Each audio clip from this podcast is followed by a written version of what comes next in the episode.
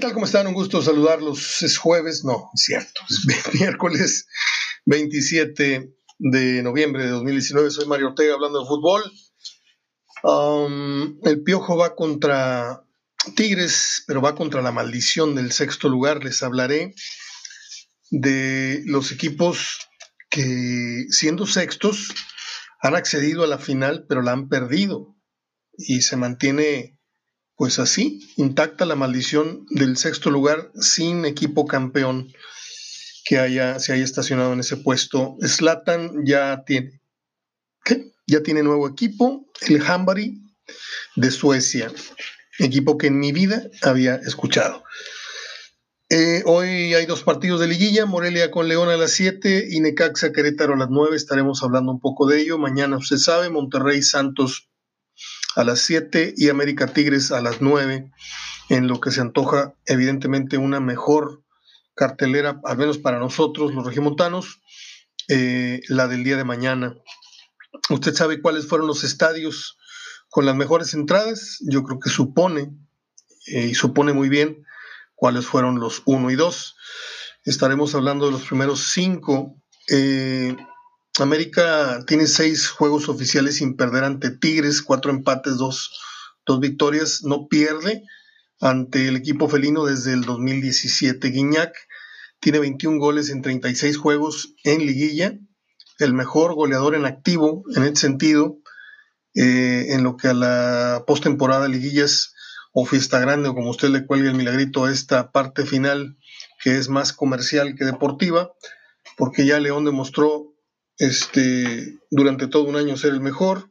Santos ya demostró durante este mini torneo ser el mejor, pero hay que seguir exprimiendo al aficionado el dinero e inventarle un mecanismo para que esto se vuelva otra vez este, competitivo e interesante. Y como lo que hoy el aficionado quiere es ganar, hoy no se identifican con su equipo por la forma que juega. Un equipo puede ser divertido, pero si no gana un título, la gente no está contenta. Y ahí es donde yo me desmarco del fútbol que yo vi al fútbol que ahora ven muchos.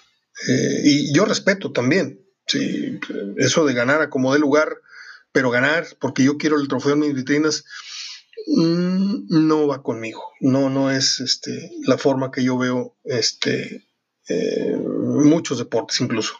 Propósito de deportes, qué emocionante fue, olvidé mencionarlo tanto en los programas de lunes como martes. Uno de mis deportes favoritos de toda la vida fue el tenis. Lo practiqué mucho y, ahí tuvimos que ver en algún club deportivo en Sierra Madre. Este, eh, fue muy emocionante ver a Roger Federer el paseillo que hizo cuando lo recibe la Plaza México con 42 mil y pico de aficionados, récord mundial. Y a mí me, se me erizó la, los, los, vellos de los brazos, sí vi que se, se erizaron de la emoción pero, siempre hay peros. Este, no le voy a poner peros a, la, avenida de Roger Federer ni a, ni a cómo se portó. Fue, fue toda amabilidad. Estuvo unas horas, no completó ni el día eh, en México y se dio tiempo para clínicas, se dio tiempo para partido, se dio tiempo para dar una entrevista a, un comentarista de ESPN, eh, se dio tiempo para, para firmar autógrafos, sonreírle a la cámara, jugar con la gente en medio partido, pero lo que no me gustó fue el bajísimo nivel de los dos tenistas, a lo mejor por el trajín que traen de tanto viaje y de córrele de Argentina para acá y en Colombia cancelaron y otra vez para allá. Está cañón, ¿eh? Está cañón lo que... Pero no me gustó, vi a Federer este, golpear dos o tres pelotas muy, muy, pues no sé cómo decirlo, este, muy desinteresadamente, smash que fueron y pegaron casi el backstop, eh, voleas que facilísimas que dejó en la red, este, pero pues era un botanero, se sabe que era botanero, lo que no fue botanero fue el costo de los boletos, pero pues eh, a mí me, me trajo una serie de recuerdos de mucha nostalgia porque tuvimos nosotros la oportunidad de colaborar en la organización de los torneos de tenis que hubo por acá por Monterrey en, 70, en 79, 80 y 81, que fueron la Copa Serfín, la Copa Monterrey, la Copa Break, en donde vinieron grandes, grandísimos tenistas, vino Connors, vino Girolaitas, vino Guillermo Vilas, vino Sherwood Stewart, los mejores doblistas en ese entonces, vino Raúl Ramírez, este, eh, ¿cómo se llamaba el, pareja de Ramírez? Ahorita me acuerdo.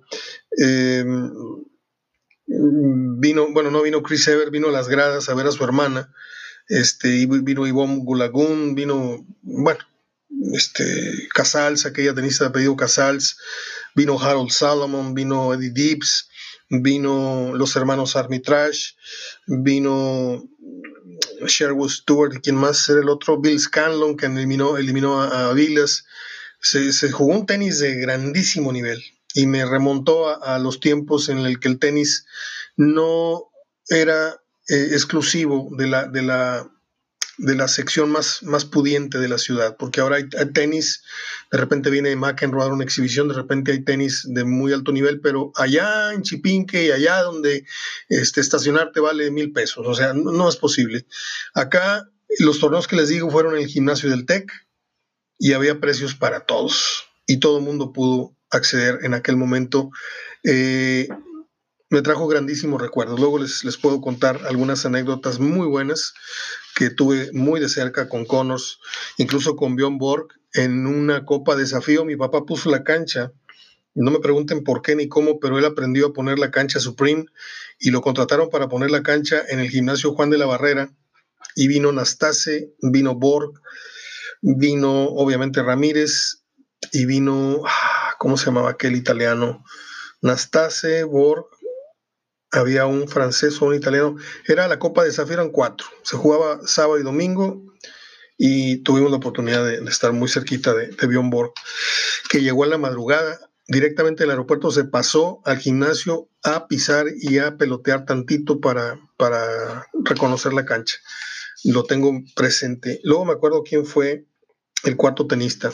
Bueno, Mm, gran evento, gran evento el del fin de semana en México. Ah, y les decía, ojalá, y este es el inicio de una serie de partidos así, aunque sea de exhibición, pero ¿qué les parecería ver a, a Bor peloteando contra McEnroe? O qué lástima que Raúl Ramírez está, está malito de salud, creo que está entrando en una fase muy fuerte de Alzheimer y todo esto, por si no lo sabían. Este, Brian Gottfried se llamaba su pareja de dobles, ya me acordé. Bueno, pues uh, los estadios con mejores entradas en lo que fue el torneo regular fue el de Tigres con 366.508 aficionados.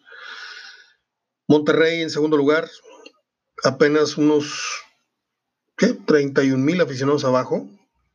Eh, 335.315 contra 366.508. Eh, América, aquí sí viene un bajón impresionante porque América es el, equipo con el estadio de mayor aforo y apenas metió 277.534, que son como unos 60.000, poquito menos, de 60.000 abajo de Monterrey y casi los 100.000, casi los 100.000, estamos por los 85, 90, menos, 90.000 menos que Tigres, ¿eh? Chivas, eh, 274.000, este es cuarto lugar, y el Atlas, que tuvo por momentos un buen torneo, 233.896. Sigan haciendo ustedes la lectura correspondiente. Eh, Tigres y Monterrey no tienen los trofeos que tiene América, que tiene Chivas, que tiene Toluca, que tiene...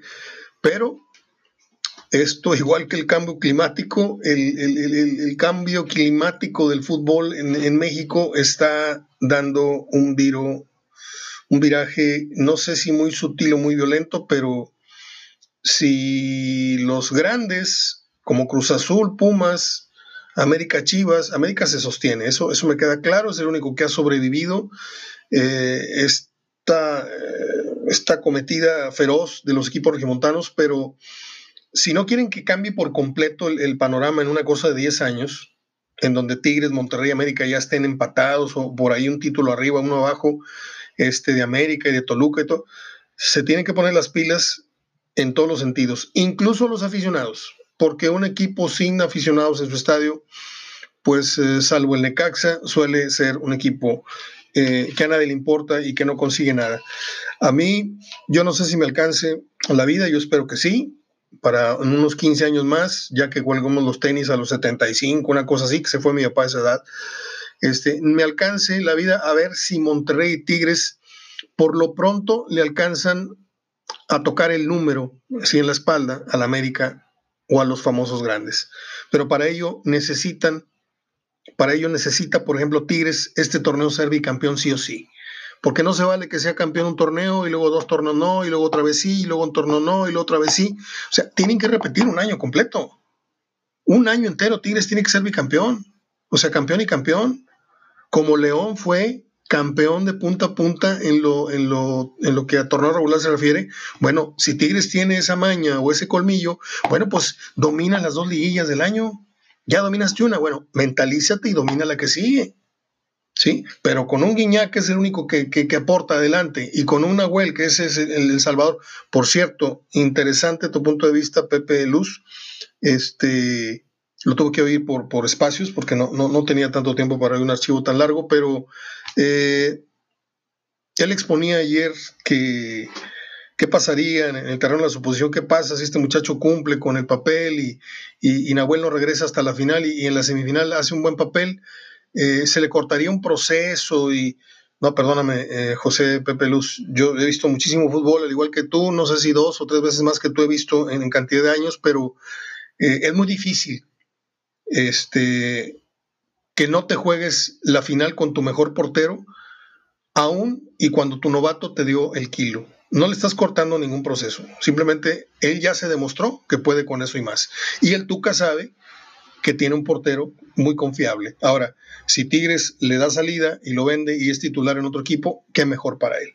Pero yo veo muy difícil que si Nahuel se recupera y si este muchacho Miguel Ortega, al que están haciendo garras ahorita en redes sociales porque subieron una fotografía eh, de él en un antro, sabrá Dios de cuándo es la foto, ¿sí? Pero viene rodeado de lucecitas, así como en Cancún que te ponen collarcitos y, cosas luminosas, me han contado.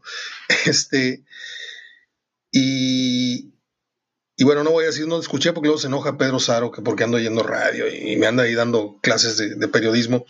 Este, pero lo están haciendo garras sin saber si esta foto fue en vacaciones, si esta foto fue hace seis meses, un año. Hoy por eso lo digo en cuanto oportunidad tengo. Si hoy el futbolista no se hace consciente, olvídese que está fumando, ¿sí? Eso ya es problema de él, es problema de los tigres, si lo sancionan o no sancionan, o si saliendo del entrenamiento tú te puedes tomar las cosas, cosa que no es cierto, ¿eh? porque te tienen que imponer una dieta. Tú no te puedes tomar tres o cinco Coca-Colas al día ¿sí? O irte a la panadería y comprarte 10 piezas de pan y un vaso de leche y, ver películas. No te dicen, eh, papá, esto no lo puedes comer, esto puedes tomar una soda, dos sodas al día o una, tres por semana, no sé.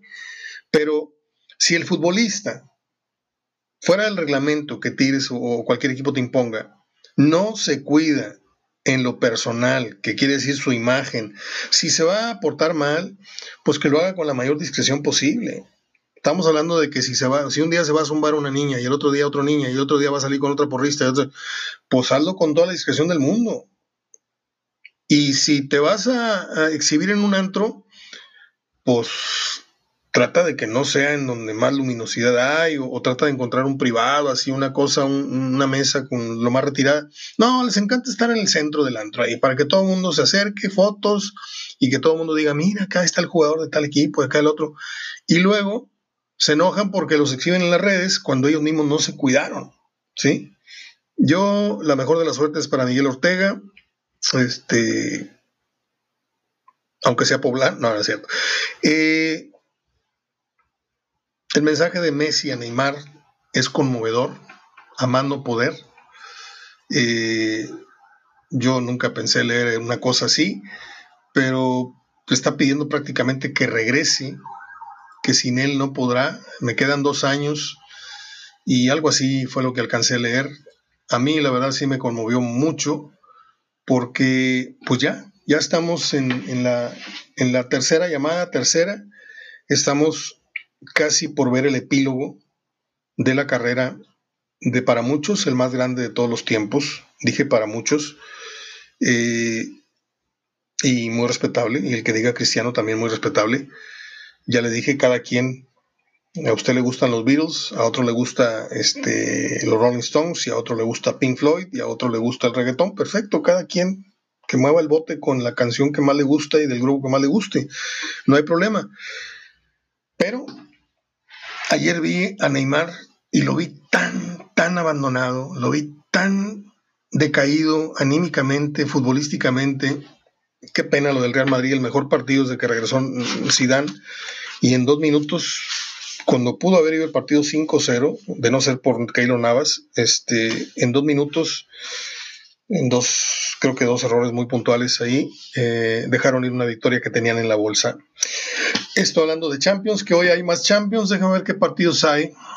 Usted sabe que yo aquí no hablo mucho de Champions porque pues, es muy fácil pararse el cuello, decir, no, este, ahorita va el Valencia 1-1 con el Chelsea, a las 2 de la tarde juega el Barcelona con el Borussia. Mm, le agradezco a mi hermano que me trajo una sudadera del Borussia espectacular, negra, con así con el logotipo del Borussia en el pecho. El Liverpool contra el uh, ¿qué? El Nápoles, sí, esto es a las 2 y el Lille contra el Ajax. Bueno, se dice que el señor Curi va a pelear la desafiliación, según esto tiene documentos y videos y videos comprometedores y que no sé qué, que no sé cuánto. Está cañón, la era de, las redes sociales y los videitos y los telefonitos y las grabaciones este, acá por abajo de la mesa. A propósito, este, mañana estoy con Gerardo Jasso a las 10 de la mañana en fútbol consentido. Hoy estuvo Nicho Hinojosa, le mandé un saludo, me lo regresó ahí con jiribilla, que porque yo, que porque hemos tenido un problema. En fin, le mando un abrazo a Nicho Hinojosa, el que conozco desde los 1981. Y, y bueno, pues a ver si hablo yo mañana de, de trova y de canto nuevo, ¿no? Digo, si invitan a Nicho para hablar de fútbol, bueno, pues a lo mejor a mí me están invitando para hablar de música. O no sé. En fin, no te enojes, Nicho, es broma. Eh,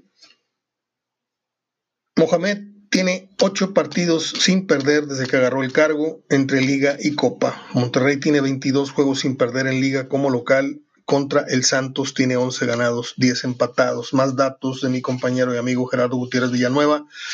Eh, a ver, partido de hoy, o partidos de hoy se sabe que León es favorito en lo que a la serie se refiere ante Morelia. Estoy de acuerdo. Fue el mejor equipo, aquí lo hemos recalcado varias veces. Fue el mejor equipo del, año. No ha levantado el trofeo porque pues hay cáscaras de plátano en esta, en esta ruta para ser campeón en, en el fútbol mexicano. No es un camino limpio. Este, y, y León se ha resbalado como se resbalan casi todos, ¿no? Pero de que fue el mejor, fue el mejor. Hoy, en la ida,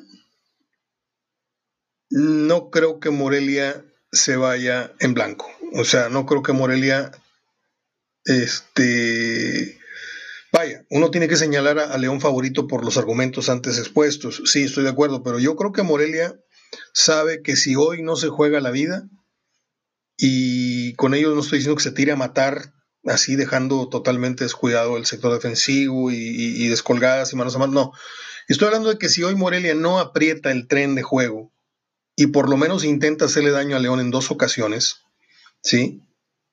Este, o por lo menos anota un gol y, procura mantener en cero a, León, sabe que allá de regreso con un gol podría, a mí no me gusta, no me gusta, ya les he dicho infinidad de veces, no me gusta esta mecánica de que si tú me, metes un gol aquí, el mío vale doble acá y no sé qué. El fútbol no es matemático.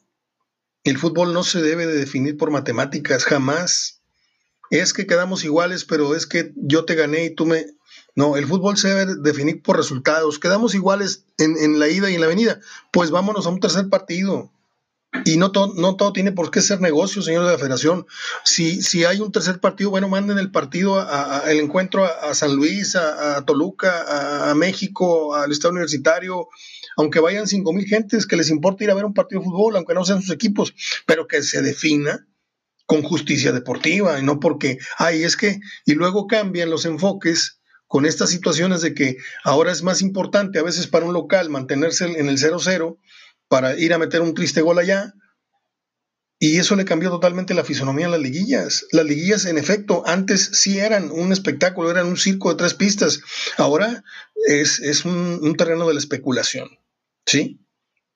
Y, y le pido, por favor, Yo sé que hay dos o tres gentes muy acuciosas aquí me ponen mucha atención. Eh, Pepe, este, Adrián, eh, Pablito, algunos otros más por ahí. Les pido que hagamos el ejercicio que hago todas las liguillas, ¿sí? Al final del partido, ustedes le van a poner una calificación al encuentro. Al de hoy, al de las 9, al de las 7 y a los de mañana. Y al final sacamos una media y decimos, oye, fue una liguilla de 9, fue una liguilla de siete y medio, fue una liguilla. Y se va a dar cuenta que no es eh, la pirotecnia ni es este eh, dos tandas por un boleto. No, no, no. La liguilla hace tiempo que dejó de ser la gran, eh, hace tiempo que se convirtió en la gran estafa, porque ya ni, ya ni en la liguilla se ven los mejores partidos que uno supuestamente espera del torneo. Es mi punto de vista y nada más. Mañana estamos con, ya les dije, Gerardo Jasso en Fútbol con Sentido. Vamos a contar algunas anécdotas que tuvimos ahí, buenas y malas, con Mario Castillejos.